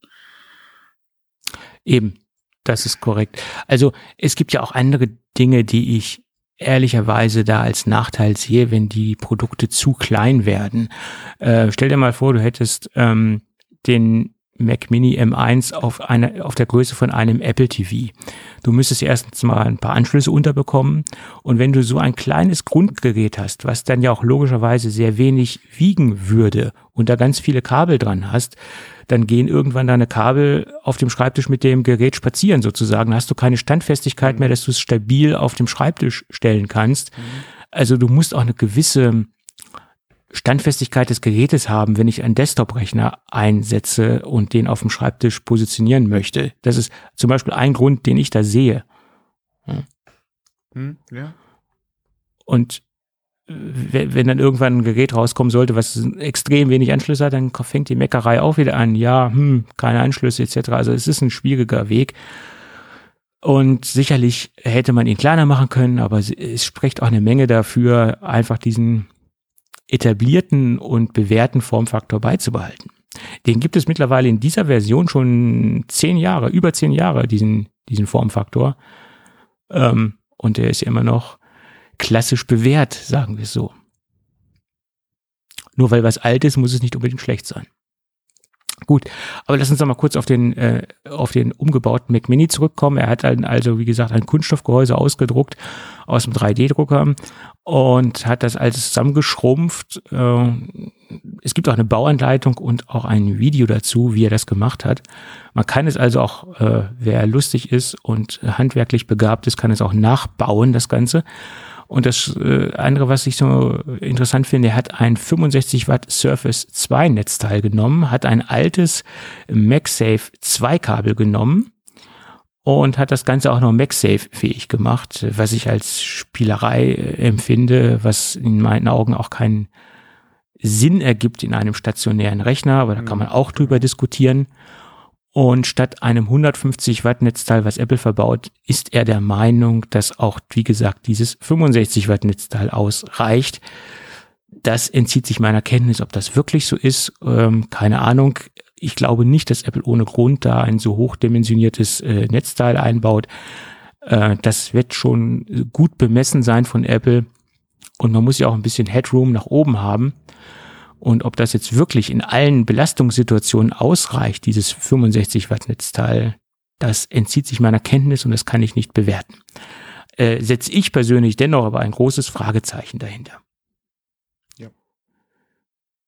Weil wenn es ohne Probleme möglich wäre, hätte das Apple bestimmt getan, auch aufgrund dessen ein stromsparendes Produkt rauszubringen und auch um Geld einzusparen. Ja, ja, genau, weil über die Menge dann die paar Cent nochmal gerechnet, ja. Macht auch ein bisschen was, ja. Ja. Hm. Gut. So. Kommen wir mal von der Hardware nochmal kurz weg. So ein kleines Zwischen, äh, Zwischenthema. Und zwar gab es jetzt gerade äh, bei einem Interview mit äh, Instagram nochmal eine Info zur iPad-App.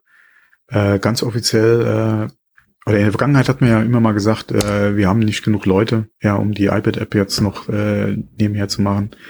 Ähm, und jetzt ist die Aussage, dass die Nachfrage so gering wäre, dass es keine hohe Priorität hat, eine iPad-App zu entwickeln. Wäre die Nachfrage höher, würde man das Thema vielleicht auch, äh, wie gesagt, ein bisschen anders angehen, aber die Nachfrage wäre so gering, dass man da aktuell keine, keine Veranlassung sieht, da eine iPad-App äh, anzubieten. Mhm. Kann man machen. Ich glaube nach wie vor, dass die Nachfrage schon da ist. Aber Instagram kann es natürlich auch aufgrund der Daten, die sie sammelt, äh, besser beurteilen, beziehungsweise Meta kann das besser beurteilen ähm, als ich jetzt. Aber was man so gerade aus dem Umfeld auch hört, ist immer wieder mal die Frage, warum es keine iPad abgibt. Was ich nach wie vor nicht unbedingt so nachvollziehen kann. Aber es ist, wie es ist. Ich kann viele Dinge nicht hundertprozentig nachvollziehen, was Instagram macht. Zum Beispiel auch, dass man keine direkten. Was Meta macht. Ja, oder was Meta macht, letztendlich, genau. dass man zum Beispiel auch keine direkten Links in ähm, Text oh, ja. in Bilder, in mhm. Bildbeschreibungen reinsetzen kann. Das ist auch, was ich ja. persönlich nicht nachvollziehen kann. Ähm, das erschwert doch so viele Dinge. Mhm. Ja das wird sicherlich eine, einen Grund geben, warum Instagram oder warum Meta das nicht machen möchte. Die haben da sicherlich Beweggründe für. Ähm, aber gut finde ich das nicht. ja. Nee, vor allem, das macht es dir ja auch, gerade wenn man das professionell nutzt, schwierig, weil die einzige Möglichkeit, einen Link einzubauen, ist ja übers Profil. Genau. Und das liest man ja auch oft, ja, dass man halt übers Profil und den Link dann halt mehr oder zum YouTube-Video kommt oder so. Ähm, also ich kann mir da schon zwei, drei Gründe vorstellen, warum es Instagram nicht macht. Ähm, aber dass man noch nicht mal auf eigenen Instagram-Content verlinken kann, Inhalt der Beschreibung, das ist ja auch schon mal so ein Ding. Ja, genau. Also zumindest mal das sollten sie möglich machen. Und wenn du halt auf ein Reel, nee, wie heißt das Video? Bei Real, ja. Ja. Also selbst da solltest du in einem Beitrag zumindest mal auf einen Reel, ja, oder auf ein, ach, wie heißt denn das alles bei Instagram? Ich weiß es gar nicht. Ähm, ich öffne gerade mal die App. Auf eine Story, genau, oder ein Reel halt einfach verlinken kannst. Das wäre doch auch schon mal ganz nett. Immer noch nicht optimal, weil man will ja auch vielleicht mal auf Twitch oder auf, auf YouTube verlinken. Ähm, oder vielleicht auch auf einen, ja, dass man nicht unbedingt auf einen Kooperationspartner, der nichts, an dem Meta nichts verdient oder so, okay, das kann ich mir noch vorstellen. Aber dass man, wie gesagt, noch nicht mal auf, auf Twitch oder auf seinen YouTube direkt verlinken kann. Das ist halt schon. Ja, oder zumindestens auf Inhalte, die sich innerhalb des Meta-Konzerns bewegen. Facebook, Instagram, äh, das wäre doch auch sinnvoll, dass man innerhalb des Konzerns bleibt. Also selbst das funktioniert ja nicht. Wie du es eben sagtest, genau. Also, oder zumindest mal innerhalb von Instagram sollte ich auf Instagram Inhalte verlinken können. Genau. Also wie gesagt, ich mache einen Fotopost und dann hier, ich bin, äh, äh, ich habe hier ein neues Reel oder so, da verlinken oder hier, guck dir meine, Sto meine Sto letzte Story an oder so, ja. Das kannst du ja in den Stories, kannst du das ja machen. Da kannst du ja auf deine Bilder hinweisen und kannst auch andere Leute taggen. Ja, aber aus Aber dem Bild raus in die Story geht's ja nicht. Nee, aus dem Bild kannst du nur wieder Personen taggen, dass du dann auf das Profil der Person kommst oder der Mhm. Kooperationspartner kommst. Das funktioniert auch, aber das war's dann auch. Hm. Ne? Ja, das ist ziemlich bescheiden. Aber okay, äh, vielleicht wird sich das in Zukunft ja ändern. Schauen wir mal. Also eine iPad-App hätte ich auch gerne, besonders um Inhalte zu konsumieren, äh, ist es natürlich angenehmer, das auf einem ordentlichen, großen Bildschirm zu haben. Ne? Wobei ich muss auch sagen, bei mir hat sich das Nutzungsverhalten mit Instagram ein bisschen in Richtung Reel verschoben. Hm. Also wenn ich Instagram aufmache, klar scroll ich mal kurz durch die Bilder durch, aber ich schaue meistens doch mal auf den, auf den Reel-Button und, und hängen da meistens oder bleibt da meistens auch ein bisschen länger hängen. Also länger, jetzt, mein Gott, jetzt keine Stunden. aber ähm, ja, das ist halt so, das hat sich bei mir so ein bisschen geändert. Hätte ich jetzt auch nicht unbedingt erwartet. Was allerdings auch wieder so ein allgemeiner Trend ist, ich denke, die, die, äh, die, ja, die, die, die, die Zeiten oder die, die, die, das Verhalten der Instagram-Nutzer an sich ist halt zu, oder hat sich zugunsten dieser Reels oder des, des Videocontents ein bisschen verschoben. Man sieht es ja auch gerade bei TikTok hat er auch angekündigt, die, äh, die Videozeiten, glaube ich, jetzt auf 10 Minuten äh, zu erhöhen. Ja. Ähm, die wollen da ja ein bisschen mehr, ja, Longform ist jetzt das Falsche, aber wenn man mal guckt, wo sie herkommen, ja, von den, was waren es, 60 Sekunden zu drei Minuten zu jetzt 10 Minuten, das ist natürlich eine Entwicklung, da kannst du sagen, da fangen sie schon an, YouTube-Konkurrenz zu machen. Das hatten sie ja Aber 10 vor mit, mit IGTV, das haben sie aber wieder eingestellt. Also IGTV findet ja so nicht mehr statt. Ne? Äh, Instagram meinst du jetzt? Ja, Instagram wollte ja YouTube Konkurrenz machen mit IGTV. Ja, nee, ich hatte ja gerade jetzt von TikTok, weil gerade. ah, TikTok, okay, guckt- jetzt bin ich ganz, ja, okay, TikTok, Entschuldigung, äh, Entschuldigung. TikTok äh, ist jetzt gerade bei das Limit auf 10 Minuten sind es, glaube ich, äh, hochzusetzen. Hm, Äh, und bewegen sich da ja eigentlich, deswegen hatte ich gesagt, Longform ist eigentlich der falsche Ausdruck. Aber wenn man mal guckt, bei welcher Länge sich aktuell so YouTube-Content ansiedelt, ähm, und man sagt ja auch so, die, die durchschnittliche Aufmerksamkeitsspanne bei den YouTube-Videos endet irgendwo bei 10 Minuten. Kann man schon sagen, dass TikTok da jetzt so ein bisschen in dieser Ecke halt wildert, ja. hm. Und ähm, ja, generell, ja, nicht ohne Grund, da hast du die Reels bei Instagram jetzt mittlerweile. Äh, es gibt die Shorts bei YouTube. Ähm, das ist halt so, ja, das Ding, äh, in, in was sich diese Video oder ja, Szene äh, da einfach bewegt, ja. Mhm. Ja. Schauen wir mal, wie es dort weitergeht bei Instagram. Ja. Ist auch für das nächste Thema eine gute Frage. Zehn Jahre Lightning Port oder Mhm. besser gesagt, zum Ende des Jahres wird es zehn Jahre, dass es diesen Mhm. Port gibt. Ja. Das ist eine lange Zeit. Das ist eine lange Zeit, vor allem wenn man mal guckt, äh, vorgestellt wurde es ja mit dem iPhone 5. Mhm. äh, wurde ja dann auch damals von Phil Schiller äh, der Lightning Port vorgestellt. Da wurde ja dann auch gesagt, das ist ein, äh, ein, ein Technik für die für die nächste Dekade, also für die nächsten zehn Jahre. Jetzt, äh, jetzt kommen wir langsam ans Ende der zehn Jahre. Jetzt ist ja die Frage, was kommt als nächstes? Oder oder wird uns Lightning noch erhalten bleiben? Ähm, wird es USB-C geben? Wobei ich ja nicht unbedingt aus, davon ausgehe, dass das iPhone auf USB-C geht. Ja. Ähm, weil sich die Gerüchte ja nach wie vor hartnäckig halten, dass Apple ganz weg will von dem Anschluss. Ja. Und dann denke ich nicht, dass wir für eine Übergangszeit einen USB-C-Anschluss sehen werden. Da gebe ich dir recht. Weil wenn Apple das wollte, dass sie auch das iPhone mit USB-C-Port versehen, hätten sie es schon längst tun können. Genau. Weil man sieht es ja, die iPads sind ja letztendlich Mhm. auch Ja. fast alle auf USB-C-Basis. Ähm, und ich gehe davon aus, dass das jetzt auch nur eine Frage der Zeit ist, dass Ja. jetzt alles auf USB-C im iPad-Bereich umgestellt Mhm. wird. Und das einzige oder die einzige Produktkategorie, die immer noch an diesen alten Port festhält, ist halt die iPhone-Kategorie oder die iPhone-Produktreihe. Und das ist auch kein adäquater Port mehr, was auch die Datenübertragungen äh, anbelangt. Also die Geschwindigkeiten äh, sind halt extrem, extrem langsam. Datenübertragung im Bereich von USB 2.0 oder besser gesagt, es ist eine USB 2.0 Datenübertragung, die da stattfindet, also geschwindigkeitstechnisch. Und das ist bei den heutigen Videoaufnahmen, die man da erstellen kann, mit den aktuellsten Geräten äh, etwas lächerlich, sagen wir es mal so. Hm. Ja. Und es macht auch wenig Spaß, riesengroße äh, Videos, äh, selbstgedrehte Videos äh, per AirDrop zu übertragen. Das ist jetzt auch nicht unbedingt so angenehm. Ne? Und ich ja, gehe da. Wobei, wo hast du denn da einen Featurefilm, ja? Oder, eine, oder eine, von der Länge her, was wie ein Featurefilm, was du über AirDrop übertragen willst.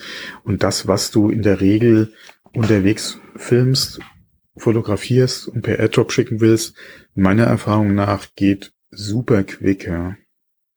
Ja, obwohl es gibt halt auch ganz viele YouTuber, die einfach das iPhone als B-Roll äh, Objekt oder nicht ja, okay, Objekt. Da nochmal, ja? klar, in dem Umfeld nochmal eine ganz andere Sache. Ähm, wenn, wenn du es da nutzt, fallen auch andere Datenmengen ja. als jetzt, wie gesagt, wie ich es jetzt angesprochen habe. Hm. Ähm, da klar. Aber da muss man auch mal gucken, wie, wie sich die Technik bis, bis zum Wegfall dann einfach entwickelt, ja.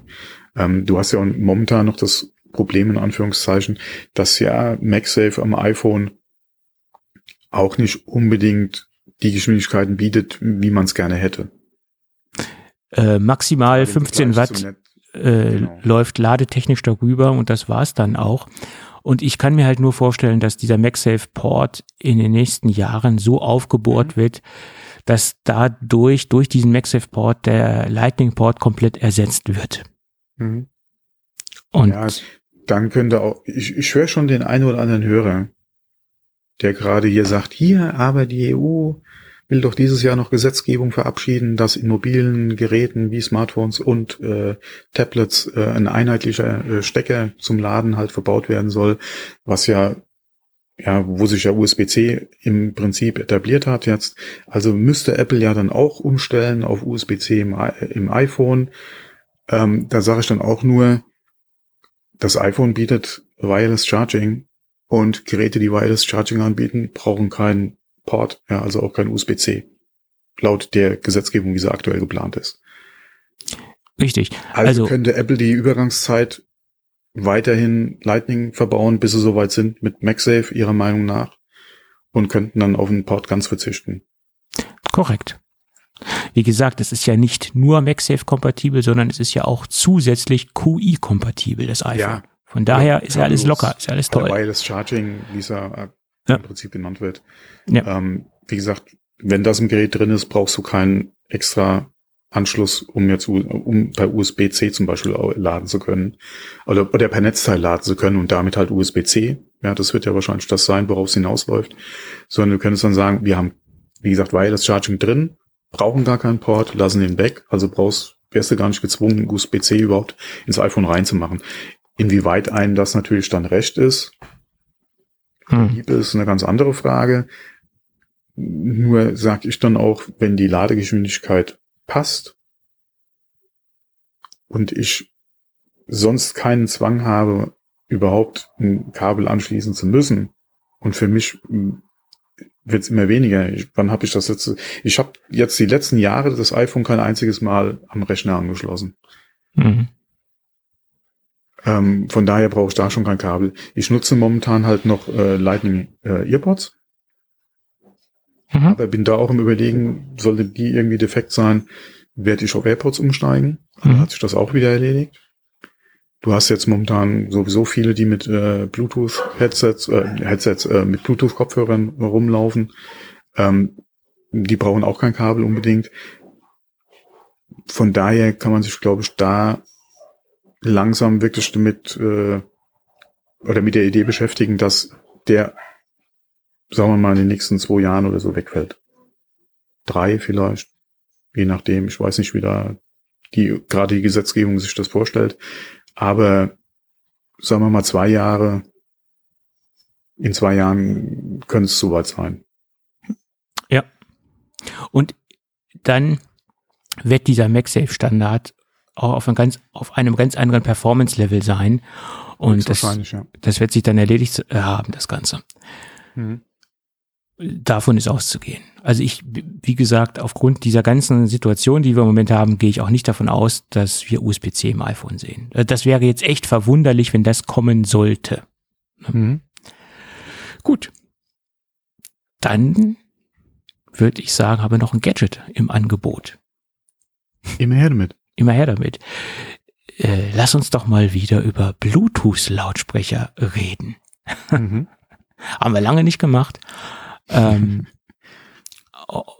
man könnte ja durchaus sagen, dass sich das Thema Bluetooth-Lautsprecher bei uns durch unsere kompletten zehn Jahre äh, schleicht sozusagen. Ich denke, wir haben kein Jahr oder keinen Monat, wo wir äh, nicht über einen Bluetooth-Lautsprecher gesprochen haben. Und es gibt ja gewisse Marken, die sich bei uns regelmäßig wiederholen. Äh, ich denke, wir haben uns denk, äh, zu 90 Prozent durch das JBL-Portfolio durchgearbeitet. Also da haben wir so ziemlich alles durch.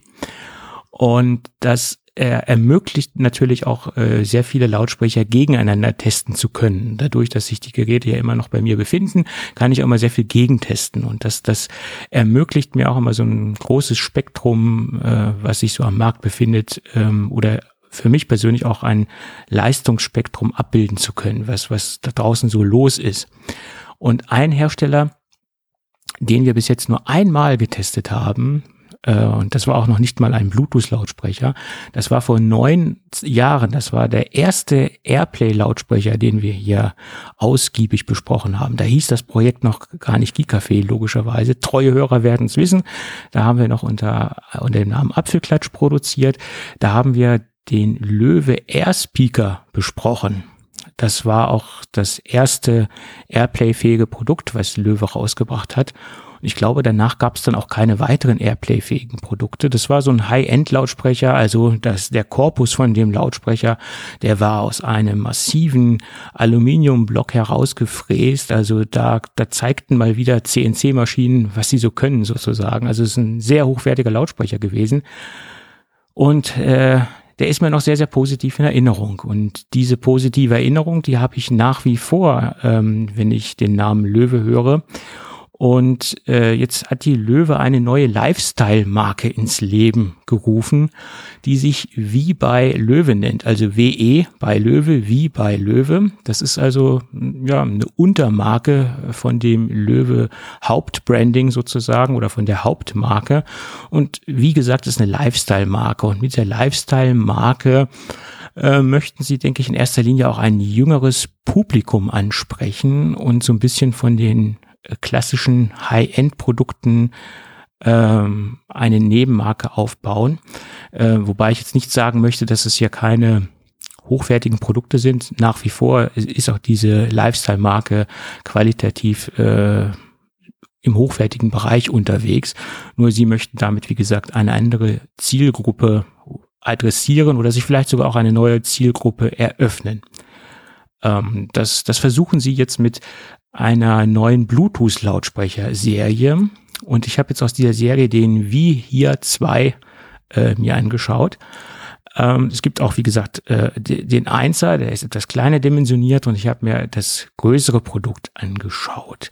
Und wenn man erstmal sich das Verpackungsdesign anschaut, dann kann man erstmal feststellen, dass die komplette Verpackung oder sagen wir mal fast die komplette Verpackung komplett kunststofffrei ist ähm, sowohl das, äh, die innere Gestaltung der Verpackung als auch nochmal, wie der Lautsprecher innen drinne eingeschlagen ist. Es ist alles fast äh, kunststofffrei.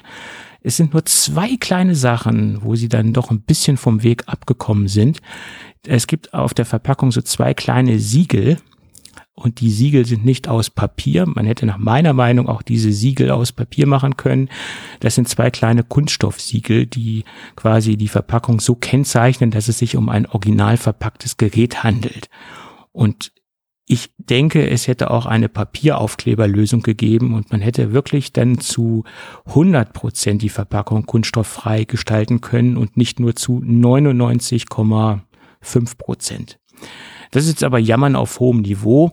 Ist mir halt nur bei der Berichterstattung von unseren Kollegen aufgefallen, dass sie jetzt zu 100 Prozent äh, kunststofffrei schreiben, obwohl diese zwei kleinen Siegel nicht aus Papier sind, sondern aus Kunststoff. So genau so ein kleiner Korinthenkacker bin ich dann doch. Gut, ähm, sprechen wir über das eigentliche Produkt. Was fällt uns als erstes auf, wenn wir das Produkt auspacken? Das ist, äh, dass wir oder das Löwe auf ein bewährtes, etabliertes Produktdesign zurückgegriffen hat, was durchaus in der Bluetooth-Lautsprecher ähm, Umgebung zu Hause ist. Es ist ein rundes 360-Grad-Design. Ich muss fairerweise dazu sagen, wenn ich das Ding so aus drei, vier Metern Entfernung sehe, denke ich hm, als erstes an die Firma Ultimate Ears, die nach meiner Meinung das äh, runde 360-Grad-Design äh, im Markt als erste Firma etabliert hat. Und ähm, da kommt auch so mein erster Kritikpunkt ähm, ich kann verstehen, dass man auf ein bewährtes Lautsprecherdesign zurückgreift. Diese 360 Grad äh, gibt es ja nicht ohne Grund, weil das natürlich auch eine gewisse und äh, bessere Akustik darstellen kann, äh, wenn man so ein rundes Design hat. Aber ich hätte mir da etwas mehr Ambitionen von Löwe gewünscht und nicht nur eine Orientierung am, an einem vorhandenen marktüblichen äh, Produktdesign. Das ist aber auch ein ganz subjektives Empfinden. Und ich kann auch verstehen, dass Löwe vielleicht da nicht so viel äh, Risiken eingehen wollte, sondern ein etabliertes Design adaptieren wollte, was schon am Markt existiert. Äh, da gibt es viele Dinge, die dafür sprechen. Es gibt aber auch viele Dinge, die dagegen sprechen. Also man ist ja so ein bisschen den sicheren Weg gegangen. Das bedeutet aber nicht, dass die Qualität nicht hochwertig ist. Die Verarbeitungsqualität ist auf einem absolut hohen Level. Das äh, muss man vorne vorweg schicken. Also das, äh, die Verarbeitung ist äh, äh, absolut top, keine Frage. Bloß ich hätte mir etwas Mut gewünscht, äh, da vielleicht in einen Weg einzuschlagen, als ein klassisches, rundes, äh, etabliertes Design. Ja. Anzumerken ist noch, dass Löwe betont, dass, dass, äh, dass beide Lautsprecher, sowohl der, der, der Einser als auch der Zweier, ein selbst entwickeltes Produkt ist und sie nicht auf etablierte OEM-Produktdesigns zurückgegriffen haben. Also sie haben sich da schon wirklich viel Arbeit gemacht und das Gerät ähm, komplett selbst entwickelt äh, und sich da nicht auf äh, nicht äh, OEM-Produkte zugekauft haben. Das muss man halt auch äh, ja, dem Ganzen positiv anmerken.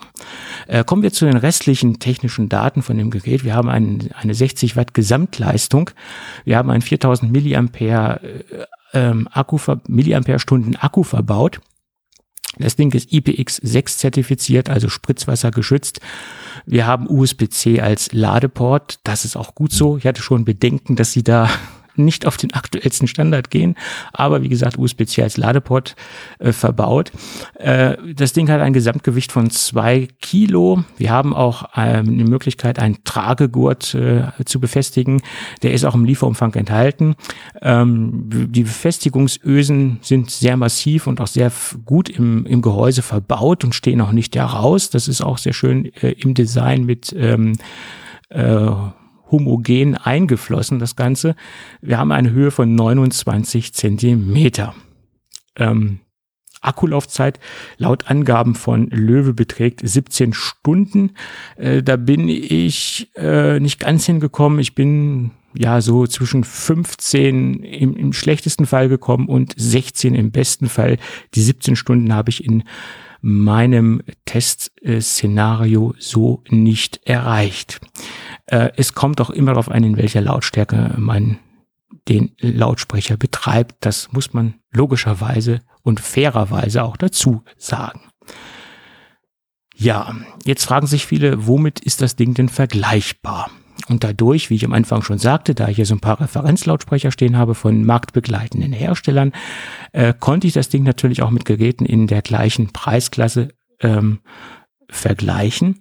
Und ähm, ich würde sagen, man bewegt sich hier akustisch im Bereich vom JBL Extreme 2 und JBL Extreme 3. Das, das Zweiergerät existiert noch im Markt, das ist noch im Channel vorhanden, wird aber nicht mehr produziert. Das Dreier ist das aktuelle Gerät. Ähm, die Tonqualität vom Dreier erreicht es in meinen Augen nicht ganz. Äh, aber wie gesagt, es bewegt sich zwischen zwei und drei und das ist doch durchaus eine sehr solide Leistung. Wir haben einen sehr ausgewogenen Klang und ähm, im, im Bassbereich äh, ist man vielleicht etwas zaghaft rangegangen.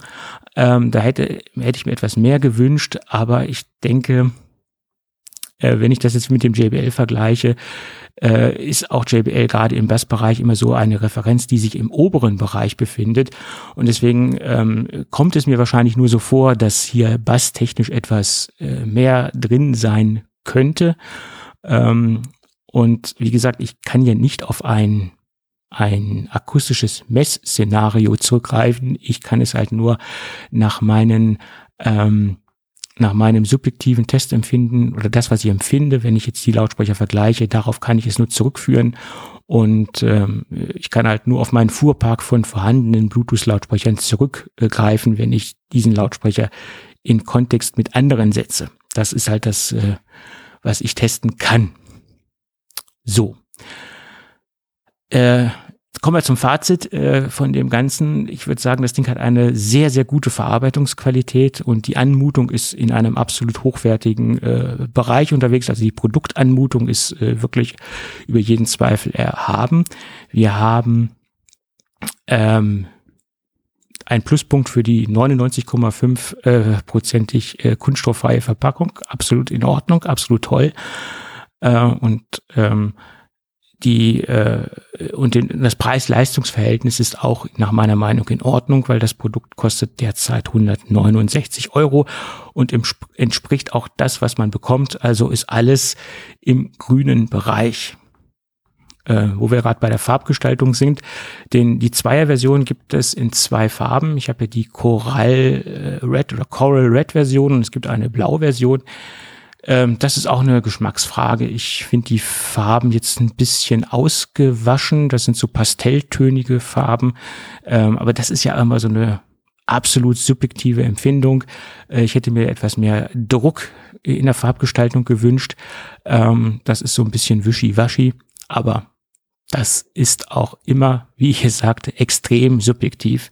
Es gibt Leute, die mögen halt so ausgewaschene Farben. Ja. Trotzdem würde ich sagen, es ist eine Produktempfehlung, gerade da ich auch so ein bisschen emotional, ein bisschen ein, ein Löwe aufgrund dessen, dass ich ja diesen ersten Airspeaker so geliebt habe, den ich vor zehn Jahren hier oder knapp zehn Jahren besprochen habe, gebe ich dem Ganzen doch eine solide äh, zwei. Ähm, und bei der 2 hänge ich ein kleines Minus dran, dass sie so ein bisschen fantasielos unterwegs sind, was die Produktdesignsprache angeht. Aber wie gesagt, das mögen viele anders sehen und das ist nur mein Blick auf die, auf das Design oder auf die Produktsprache oder die äh, Designsprache des Produktes. Gut. Somit denke ich, habe ich das Ding doch ausführlich besprochen. Tja. Und da muss ich nur sagen, mir gefallen die Farben eigentlich ganz gut. Das ist, wie gesagt, ist eine Geschmackssache. ne? also, ja, das ist definitiv Geschmackssache. Ja. ja. Da kann man sich da ein bisschen was äh, Knalliges wünschen. Ähm, ich bin ja nach wie vor Freund von diesem einen, ich weiß nicht mehr welcher das war, aber wir hatten hier auch mal einen, der im, im Gespräch, da äh, gab es eine Camouflage-Version von. Mhm. Da bin ich ja auch immer ein Freund von, äh, mhm. aber da kann man ja notfalls selbst nochmal Hand anlegen. Naja, okay, das würde ich jetzt nicht empfehlen, da jetzt mit der, mit der, mit der Sprühdose rüber zu gehen. Ja, und da müsste ich mir, ich müsste mir mal das, das, ja, irgendwo in einer Umzugskiste habe ich hier noch äh, mein altes, äh, mein ganzes Zubehör von den, äh, von dem Bemalen der Warhammer-Figuren noch, unter anderem auch so eine kleine Approach-Pistole. Mhm. Ähm, das müsste man mal wieder rausholen, dann könnte man sich auch mit dem wieder beschäftigen, aber mhm. also nicht mit, mit, mit den Figuren bemalen, aber dann hätte man auch eine ganz gute äh, Ausstattung, um jetzt zum Beispiel da selbst nochmal Hand anzulegen, um da äh, eventuell nochmal ein kleines Muster auf so Gerätschaften zu bringen. Mhm. Ja, ja. Und klar. du hättest dann natürlich gleichzeitig noch ein schönes Unikat, ja. Das ist richtig. Ich meine, wir sind ja nicht bei Casey Neistat, der sich ja nicht scheute, Ach, mal ganz grob Willen. seine Sprühdose rauszuholen. ja, um mit Sandpapier an die Brille zu gehen und so ein Kram. Ja, ja, ja. ja. Nein, aber ich, ich sagte ja auch, die die, die Farbauswahl von Löwe ist natürlich, wie gesagt, absolut ein subjektives Mhm. Empfinden. Ja, ja. Und du sagst, du magst es halt und Mhm. ich sage, ich, ich mag es jetzt nicht so. Das heißt jetzt nicht, dass ich es jetzt abgrundtief hässlich finde, nur ich mag so ausgewaschene Farben nicht. Das ist generell ein Mhm. Problem. Du könntest mir auch das tollste, geilste MacBook hier hinstellen. Wenn das eine ausgewaschene Farbe hätte, so eine Pastellfarbe, würde es mir nicht gefallen. Ich mag Farben, wo ein bisschen Druck Ja, hinter ist. die, Ne? Die iMac-Farben äh, sind ja auch äh, Geschmackssache. Ja. Also die iMacs gefallen mir von hinten sehr gut, weil da sind die Farben kräftig, aber von vorne sehen die Mhm. in meinen Augen nicht so schön aus. Und ja, es ist halt eine Geschmacksfrage, ganz klar. Hm. Ja. Ja. Gut. Da würde ich mir zum Beispiel auch wünschen, und selbst wenn es nur in einem Sonder äh, eine- oder in einer kleinen Auflage wäre, dass sie die alten iMac-Farben mal wieder bringen würden.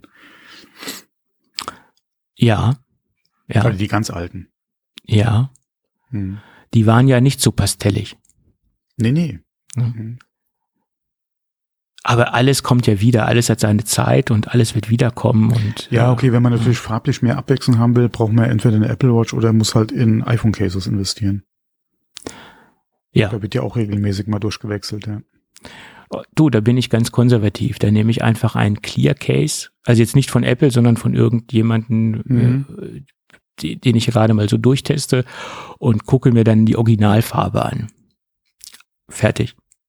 Ja, wobei da muss man auch aufpassen, es gibt sehr günstige Clear Cases, Ich weiß, die äh, ja. gerade auch mit dem Blau ein bisschen Probleme haben. Die haben so einen leichten Gelbstich dann. Ja. Da muss man halt aufpassen. Da, da hatten wir auch schon drüber gesprochen, ja, ja, stimmt. Mhm. Mhm. Ähm, also ganz günstig nicht. Äh, es gibt eine Marke, ja, da- was Vernünftiges halt. Ja. es gibt eine Marke, die setzt sich seit Jahren ein, in Anführungsstrichen, und die sind sehr, sehr robust und auch die Kratzer, die sind minimal, die da entstehen. Gut, aber das ist jetzt auch nicht unser Thema, über Cle- Clear Cases derzeit zu sprechen. Also, wie Können wir das gesagt, nächste Mal machen. können wir das nächste Mal machen, ja. Hm? Ähm, also es ist ein sehr, sehr schöner und solider Lautsprecher und äh, die Dinge, die ich vielleicht zu kritisieren oder die ich zu kritisieren hatte, sind, wie gesagt, auch mein subjektives Empfinden. Und äh, es ist ja immer so, kein Tester dieser Welt kann äh, wirklich hundertprozentig objektiv sein, weil auch äh, gerade wenn es über Design geht und über Farben geht, dann ist es immer äh, das persönliche Empfinden des, des Testers, ganz klar. Mhm. Gut. Okay, das zum heutigen Gadget. Ja, hättest du noch Themen auf der Bettpfanne? Nee, nee, nee. Okay. Ich habe gerade mal eben so auf den Aufnahmetimer geguckt und habe eben schon überlegt, what? Und dann ist mir eingefallen, okay, ich habe nicht zwischendrin auf Stopp gedrückt. Also da ist das Ganze, was wir noch gelabert haben, äh, mit drinne, äh, bevor wir eigentlich offiziell angefangen haben mit der Aufnahme. Okay. Okay, okay, ja. Ich so, Ähm, what? Fast drei Stunden? wir haben ja heute auch etwas länger über das Gadget gesprochen, was wir eigentlich immer tun oder was ich eigentlich immer tue, wenn ich über ein Gadget spreche. Hm. Das ist so. Ja. Ja, ist auch gut so. Ja. Okay. Dann würde ich sagen, es bleibt weiterhin spannend. Wir freuen uns auf den 8. März. Ähm, es ist, ja. ich freue mich auf diese Keynote wirklich mehr als auf Könnte- jede Apple iPhone Keynote, weil iPhones ja, sind die, so Ja, die könnte Ja. echt Schmerzen bereiten.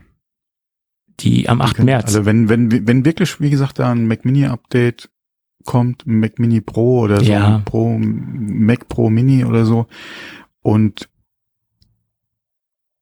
Apple mir einen wirklich sehr, sehr guten Grund geben kann, warum ich dieses, diese Kiste Mhm. eher brauche als ein Mac Mini, also wie Mhm. wir ihn heute haben, Mhm. dann könnte das sehr schmerzhaft werden. Du, Also für, für mein Portemonnaie. ich bin da sehr pragmatisch. So lange das Ding oder wenn das Ding meinen Preisrahmen, meinen Preisrahmen sprengt, dann ist Ende im Schacht und dann war's das. Ja, okay, mein, mein, mein wird es auf jeden Fall sprengen. Das ist halt die Frage, bietet es mir auch entsprechend mehr Wert? Also ich habe ja einen Preisrahmen, da kann ich ja offen drüber reden, der ist exakt 3000 Euro.